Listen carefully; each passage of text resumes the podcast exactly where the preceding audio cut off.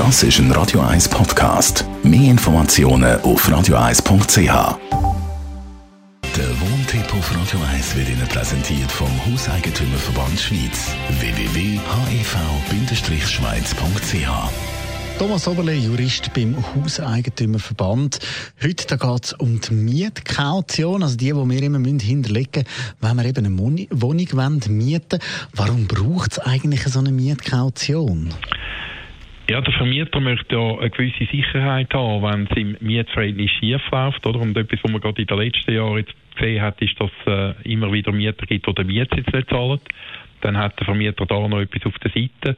Auf der anderen Seite geht es natürlich, und das ist äh, das Primäre von dieser Kaution, darum, dass man Mängel kann abdecken kann, die während der Miettour entstehen. Und es ist eine Erfahrungstatsache, dass wenn eine Kaution auf der Seite ist, es dann eben ringer ist, sich zu einigen äh, beim Auszug, wer dann die Schadensverteilung macht. Oder ein Teil, den der Mieter muss zahlen, kann man dann mit der Kaution verrechnen.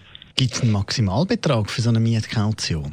Also der Gesetzgeber hat bei Wohnräumen ein Maximum von drei Mieten vorgesehen. Also ich darf nicht mehr als drei Monatsmieten verlangen. Und wann muss das Geld eigentlich einmal eingezahlt werden? Also das Gesetz sieht vor, dass es auf ein Sperrkonto bei einer Schweizer Bank muss eingezahlt werden.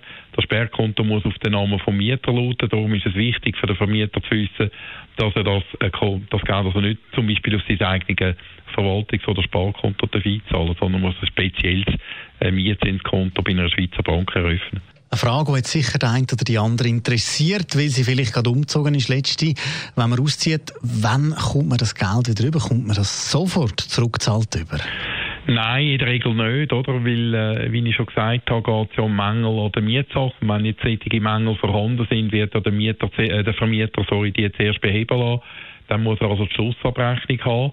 Und dann ist es in den meisten Fällen so, dass noch eine Heiz- und Nebenkostenabrechnung offen ist. In der heutigen Zeit muss man damit rechnen, dass man da noch Nachzahlungen leisten muss. Und das führt eben dazu, dass der Vermieter nicht willens ist, die gesamte Kaution aufzulösen äh, bei der Rückgabe, sondern wird einen Teil zahlen, wenn äh, die Schlussabrechnung in Bezug auf Mängel da ist und zahlt ist.